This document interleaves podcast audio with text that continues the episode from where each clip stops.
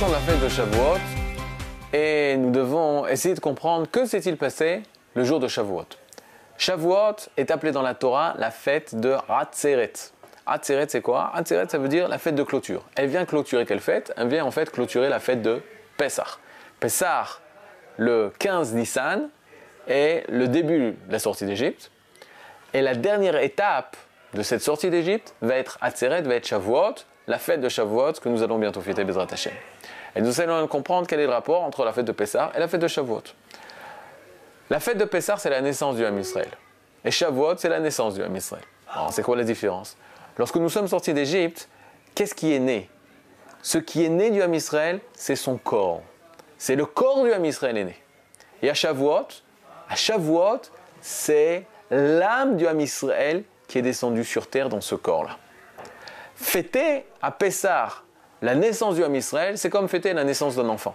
Cet enfant, il était dans le ventre de sa mère. Comme nous dit le Maharal de Prague, on était, en expliquant le verset qui dit Goy Mikerev Goy, une nation dans les entrailles d'une autre nation, il dit on ressemblait à cet enfant, à cet embryon qui est dans le ventre de sa mère. On était totalement engloutis dans l'Égypte. C'était la situation des enfants d'Israël en Égypte. On était une nation dans une nation.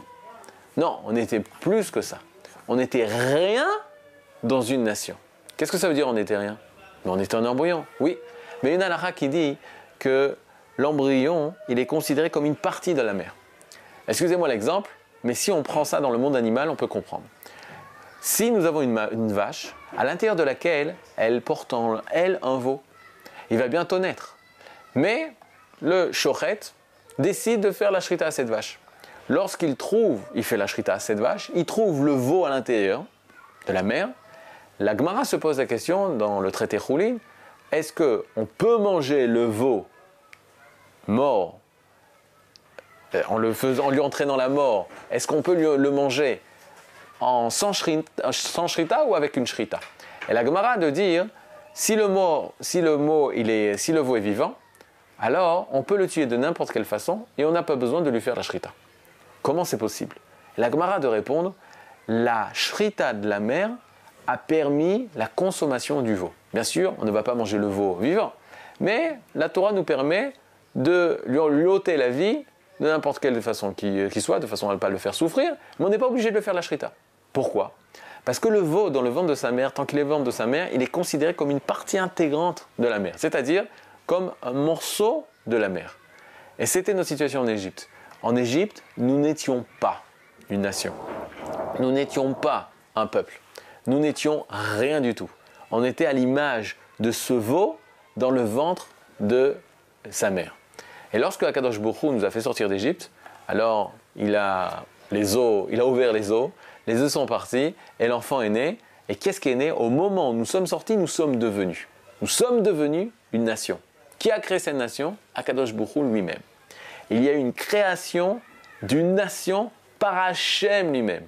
Ce n'est pas une organisation humaine qui s'est rassemblée et qui a dit nous allons faire en main un peuple. C'est Hachem lui-même qui, en nous faisant sortir d'Égypte, c'est lui qui nous a donné la vie. Mais cette vie, c'était seulement une vie matérielle. On était au 49e degré d'impureté. Au niveau spirituel, le peuple d'Israël, cette nation juive, était au plus bas. Et il va se préparer un jour, deux jours, trois jours, jusqu'au 49e jour. 49 jours de préparation pour pouvoir être capable de recevoir ce qui va se passer le 50e jour. Que va-t-il se passer le 50e jour? Le jour de Shavuot. Akadosh Bokhu va faire descendre l'âme du peuple d'Israël. Et d'où nous savons-nous ça? Parce que le, jour de Shavuot est appelé Chag Matan Torah, la fête du don de la Torah. Or, si on vérifie, est-ce qu'on a véritablement reçu la Torah? On a entendu les dix paroles. Ou plutôt exactement, on a entendu les deux premières paroles Mipi Agdvoa, de la bouche d'Akadosh Borou, de la bouche. On a entendu de d'Akadosh Borou lui-même les deux premières paroles, les deux premiers euh, commandements, et les huit autres, c'est Akadosh Borou qui a dit à Moshe pour transmettre en Israël. Ça, ça s'est passé le jour de Shavuot. Est-ce qu'on peut dire qu'on a reçu toute la Torah? La Torah, on la recevra beaucoup, euh, beaucoup plus tard. Alors, que veut dire que Shavuot, c'est le jour où on nous a donné la Torah? Et là, hein, le Rachami nous enseigne on ne nous a pas donné une Torah ou écrite, ou toute la Torah. Ce qu'on nous a donné, c'est notre âme, l'âme d'Israël. Et quel rapport entre l'âme d'Israël et la Torah? Voilà la réponse. L'âme d'Israël est la Torah. L'âme d'Israël est la Torah. Ce que beaucoup plus tard, c'est-à-dire au, mois, au jour de Kippour, trois mois plus tard, trois mois plus tard, lorsqu'on recevra l'étape de la loi, il y aura marqué euh, Shamor euh, et Yom préserve le jour du Shabbat, on mettra par écrit sur des pierres ce qu'il y a marqué dans notre âme, ce qui a marqué dans, dans le corps de la nation d'Israël. La Torah écrite, ou toute la Torah qui se trouve dans les livres, vient uniquement mettre par écrit, dévoiler ce qui existe à l'intérieur de nous, ce qui est marqué dans notre âme. Cette âme, elle est Torah. C'est l'âme d'Israël. C'est ce qu'on a reçu le jour de Shavuot.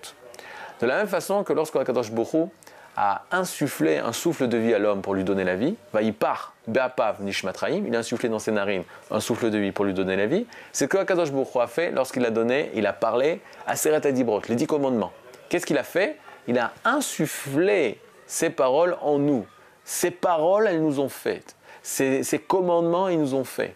Cette âme qui est venue en nous, c'était l'âme qui était la plus adaptée à. C'était l'âme de la Torah. Qu'est-ce que ça veut dire? Ça veut dire que la Torah, elle n'appartient qu'aux Juifs, qu'aux Bnei Israël. En effet. Le fameux Midrash qui dit qu'Akadosh Bokhu, avant de Matan Torah, il est venu un peu tard. Pourquoi? Parce qu'Akadosh Bokhu, il a proposé aux, autres peuples, est-ce que vous, voulez recevoir la Torah? Il a demandé aux Bnei Ishmael, est-ce que vous voulez recevoir la Torah?